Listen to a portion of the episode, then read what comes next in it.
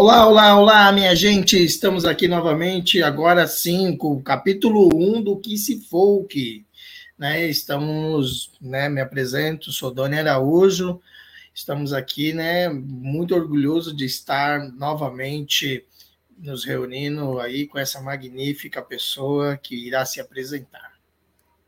Oi, gente, eu sou Renata Vieira, também muito feliz com a nossa iniciativa é sempre muito bom ver os planos saindo dessas cabeças aqui, muito pensantes, muito agitadas, e sendo colocado aqui. Espero que vocês gostem, espero que vocês troquem bastante conosco, porque aqui a nossa maior ideia é a troca. Isso, e hoje a gente vai fazer uma troca muito bacana, né? Mas antes disso, é, nós tivemos um exercício sobre o trava-línguas, né? Sobre um trava-línguas na semana passada. Renata, você ainda lembra esse trava-línguas? Não, não lembro, mas eu vou lembrar agora. e ó, eu não, rece... não sei você, Doni, mas eu não recebi ainda, o pessoal ainda não me mandou os trava-línguas, o pessoal tá tímido. Não, o pessoal tá tímido, né? Tivemos né, a participação de, de uma amiga nossa que, que mandou uma história, né? Uhum. E que logo em breve iremos anunciar essa história aqui, tipo, em um dos, dos capítulos, né? Enquanto isso, é, só para elucidar para todos vocês, né? O Trava-Línguas faz parte integrante do folclore brasileiro, né? ter trava-línguas ajuda a entendermos os diversos meios de comunicação que existe da língua portuguesa aqui no Brasil. E eu hoje estou aqui também acompanhado pelos maravilhosos cachorros dos vizinhos. Quer algo mais folclórico do que o cachorro do vizinho aí é participando das lives alheias? Encontrei, Dônio, trava-línguas. Manda lá. Você não lembra também? O fio fia fia do fio do fio fiar. É. O fio do fia fia do dia fia fiar. Fia, fio a fio, fino fio, frio a frio. Viu? Igualzinho, igualzinho. Tipo, eu nem precisei lembrar. Como é que era mesmo? Fia, fio a fio, fino frio, frio a frio. É, vai ficar para uma próxima mesmo. Assim. Eu acho que não é que as pessoas estão tímidas, é porque o trava-línguas tem ficado uma cultura distante da nossa. Mas vamos pensar assim: quantas músicas existem que desafiam o nosso linguajar? Imagine, por exemplo, né, os rappers, quando eles trazem tipo, versões de músicas que são aceleradas ou até mesmo né, algum, algumas vertentes até do repente, por aí vai. Mas não se sintam distante do nosso folclore. Busquem, pesquisem. Aquilo que nós vamos trocando aqui, nos interrogue, coloque perguntas, tal. Ainda não estamos totalmente ao vivo, mas quando estivermos, isso vai ser muito bom de respondê-los assim na hora. Mas o que, que temos para hoje, Renata? Ah, Dani, só mais um, um detalhe. Eu gosto muito de utilizar é, o trava-línguas nos meus aquecimentos. Então, sempre que eu vou utilizar a minha voz, enfim, se eu estiver muito tímida para alguma coisa, para alguma apresentação, para alguma conversa, eu adoro usar trava-línguas, principalmente porque ele ajuda muito com a minha dicção. Então, é uma dica aí, se vocês têm problema com dicção, usem e abusem do trava-línguas, porque ele ajuda muito. E nós teríamos uma sugestão de onde encontrar um trava-línguas, é, em que lugar procurar, em, em, qual lugar fazer pesquisa, uma indicação de um livro. Nós teríamos algo assim do tipo para que o nosso público possa conhecer um pouco dessa arte que vem sumindo e que não sumirá mais? Tem bastante trava-línguas nos livros é, de folclore, sempre tem algum trecho, alguma parte, porque é uma parte bem fundamental, né? Bem, bem interessante, bem rica do folclore. Mas também, hoje em dia, como a gente está muito ligado à tecnologia, se você jogar no Google, aparece vários sites com muitas sugestões, desde trava-línguas muito fáceis e acessíveis até aqueles mais desafiadores. Ah, legal, legal. Então, vamos depois fazer as nossas pesquisas, gente.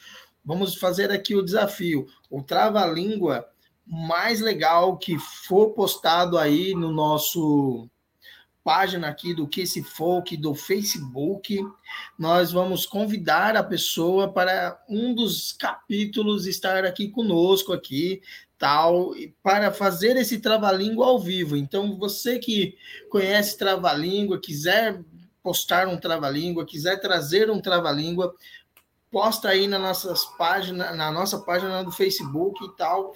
E se você está escutando a gente pelo Spotify, não tem problema também. Vá lá no Facebook lá, procura QC Folk ou simplesmente como a Renata disse, é só colocar no Google QC Folk que logo já aparecem as nossas páginas aí para que você possa aproveitar do melhor, da busca, do resgate, ou até mesmo aqui, vamos, não vamos ser ousados, né, dizendo que estamos resgatando, né, mas tipo dessa vivência, né, de dois artistas que procuram manter aí essas lendas, esses mitos e essas, vamos dizer, setores conectados ainda à população brasileira e todos aqueles que estiverem assistindo a este que se folk. Mas diga aí, Renata, o que, que nós temos para hoje? Hoje nós temos uma história. É, Dori, me tira aí uma dúvida.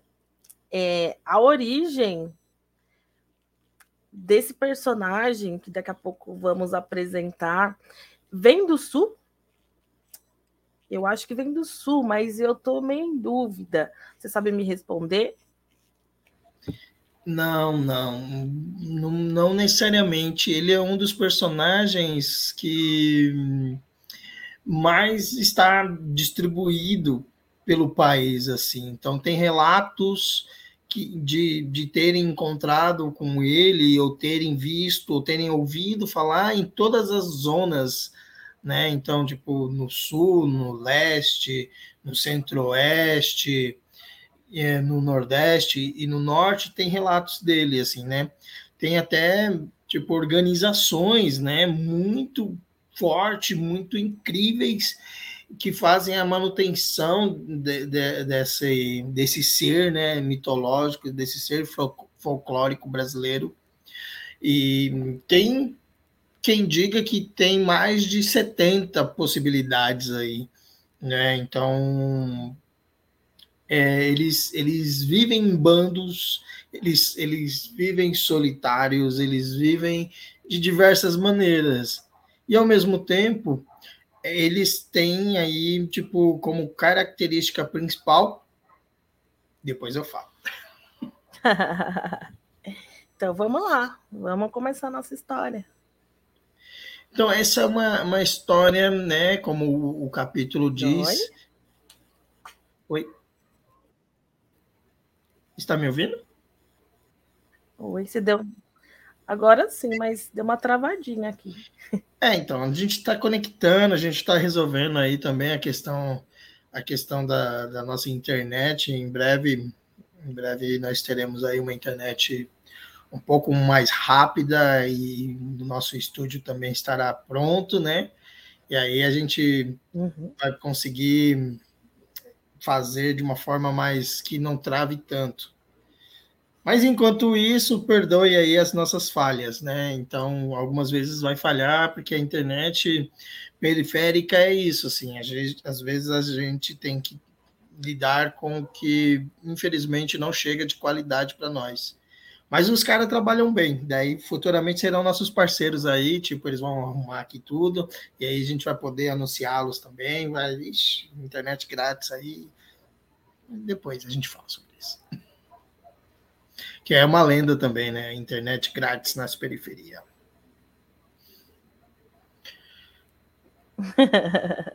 Mas então, tipo, voltando à nossa história, é uma história baseada nessa lenda fantástica e ela ela tem alguns elementos, né, mais voltado à região do Pantanal.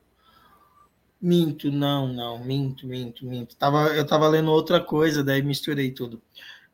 Mais voltado à região do cerrado, assim. Então tem algumas situações que pode assemelhar ao lugar onde você mora, ou não. Pode ser um lugar onde um parente seu mora. E aí você vai falar, nossa, pode ser que seja. Ela começa assim. Era tarde e o sol de outono parecia querer ir embora. A poeira que estava na estrada por uma ausência de chuvas era visível e compreensível nos confundir como um deserto em meio àquela cidade. A população sofria muito com aquela seca. Tinha que caminhar até uma mina d'água que ficava perto de uma tal gruta uma tal Gruta dos Saberes. Uhum. Gruta esta que ficava numa zona que não era propício visitar, mas que a população frequentava devido à necessidade de água. Os moradores mais antigos daquela cidade optavam em aguardar os mais novos voltar. E toda vez que esses mais novos voltavam com a água, havia sempre um oratório né, para purificar as energias dos jovens. Numa tarde dessas, um dos jovens optou em não receber as orações. Ele achava que aquilo era uma grande perda de tempo. Ele queria muito mais, muito mesmo, aproveitar da água que tinha trago. Mas mal sabia ele que também por não receber as orações dos moradores mais antigos, trouxe junto ao balde d'água um ser que ficava escondido. Este ser, que já tinha tentado entrar na cidade por várias vezes e impedido devido às ações dos veteranos, agora encontrava uma oportunidade de aprontar o que sempre sonhou. Ele, naquele lugar, só que também ele sabia que tinha que tomar todos os cuidados, porque se fosse pego fazendo qualquer traquinagem, perderia na hora os seus poderes de manipulação do ar. Com esta oportunidade, ele arreganhou as janelas, revirou o telhado, soltou os animais, amarrou os rabos dos cavalos só de traquinagem. E já era finalzinho da noite quando ele se deu conta que não sabia voltar para casa. E numa forma desesperada, começou a revirar, a revirar o ar. Aquela poeira que estava acumulada na cidade então foi se transformando em um tufão e aquele tufão foi se desfazendo e desmanchando e destruindo as plantações que já sofriam com a falta d'água. Na velocidade que ele fazia aquilo, ia pensando como voltar para casa. Mas quando ele se acalmou, ele conseguiu ver de fato o que tinha feito com aquela cidade.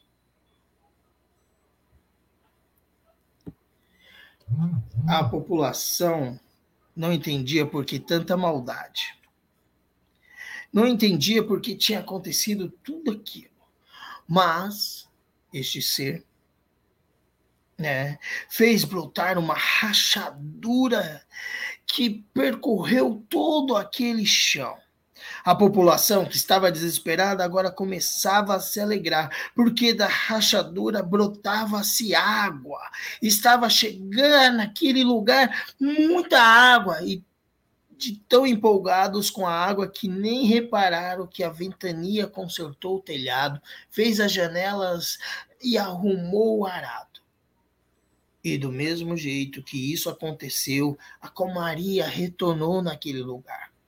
Houve, de repente, um silêncio em todas as comemorações, porque daquela história toda, apenas uma senhora observou o danado, justamente por estar no lugar certo, na hora exata, que pôde presenciar o ser fugindo pela rachadura d'água.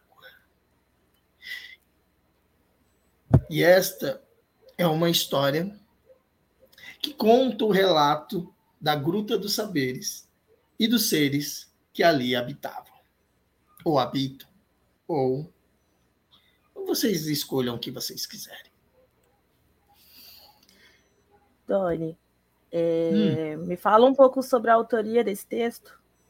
Então, é, esse é um texto autoral, né, de Doni Araújo, a pessoa que vos fala, né, sou estou estou nessa empreitada, né, de construções de histórias já há alguns anos. É, é, um, é uma das coisas que eu mais gosto de fazer, na verdade. E eu tenho eu tenho feito essa transição, assim, não tenho migrado, né? Mas tenho feito uma transição de peças teatrais, poesias para contos folclóricos, né? tanto para o agora que, que, são histórias autorais para para o QC Folk, né? Então são histórias para, para exclusivamente o nosso podcast, como também para outras atividades aí, né? Que tipo não não nos convidem só para agosto, mas que possamos é, nos encontrar outras vezes. Apesar que a gente nesse semestre vai estar focado mais no podcast, então os convites, né? Pode ser lá para agosto mesmo, assim, que a agenda já está aberta, a gente já tem pelo menos umas três datas já fechadas. Então corre aí porque a gente tem tipo umas dez datas para isso. É isso, então lembrando que hoje o Doni lançou um novo desafio ainda com trava-línguas. Quem mandar lá no nosso, na nossa página é, o trava-línguas mais legal, encontrou que seja legal e grava um videozinho, manda pra gente e a gente vai convidar para estar tá aqui em algum dos episódios seguintes. Acho, acho que a gente pode até melhorar, né? Que hum, não sei ao certo, no próximo, daqui uma semana, é, é quando? Dia 10, é isso? isso? É, dia 10. Porque daí vai ter passado o Dia das Mulheres, né? A gente poderia hum, pensar que tipo, a galera poderia mandar trava-línguas sobre mulheres né, sobre o empoderamento feminino, sobre todo esse, esse lugar da mulher no folclore brasileiro também, né? Tipo, são lendas fantásticas, de histórias mais fantásticas ainda, e tem algumas que a gente tem que desconstruir mesmo, né? Porque muitas das vezes a gente só é, entende, por exemplo, o Curupira como um personagem masculino, né? Ou é, a, gente, a gente tem, tipo, espécies inteiras de, de seres folclóricos como, tipo, de um gênero só, né? Eles não são de ambos os gêneros, de múltiplos gêneros. Então é interessante, eu acho que a gente também trazer aí o trava-língua e fica aí o desafio, o, desafio, o trava-língua mais legal, voltado à mulher na cultura brasileira, vai ser convidado aí a estar aqui recitando ao vivo. Já estou ansiosa. Eu também estou, mas é isso, né? Ansiedade faz parte. e você teria um outro trava-línguas aí para que eu possa é, destravar mais e mais aí, porque eu realmente tenho uma língua presa. Vai, ó, tem um aqui. Vai, então vou fazer um bem fácil. Beleza. Casa suja, chão sujo. Ah, esse não é tão fácil assim. É casa rua e suja rua. casa suja, chão sujo. Casa suja, chão. É, não vai. Eu vou treinar bastante, que tipo, esse vai ser aí o, o trava-língua que iremos começar o nosso próximo capítulo, né? Fiquem aí à disposição para nos acompanhar, né? Tipo, tem um e-mail também, para a gente não se esquecer do nosso e-mail, né? Deixa eu ver aqui, que esse folk.gmail.com, né? Fiquem à vontade de mandar histórias, se quiserem mandar histórias pela página do lado do Facebook também, é Facebook barra QCFolk. Ficamos aí esperando vocês e até semana que vem aí nessa empreitada. Hoje a gente tipo duplicou o tempo que a gente falou que ia fazer, mas a gente tem tenta melhorar aí tipo em relação ao tempo para não ficar tão extenso também. Isso aí, gente. Então, qualquer coisa, nos acionem por e-mail, pela página e divulguem também, chamem os amigos. Se souber de alguém que gosta de histórias, que tenha histórias, indiquem a nossa página para a gente ir trocando e enriquecendo o nosso projeto. Um beijo. Vou mandar mais recado. E é isso aí, gente. Até a próxima.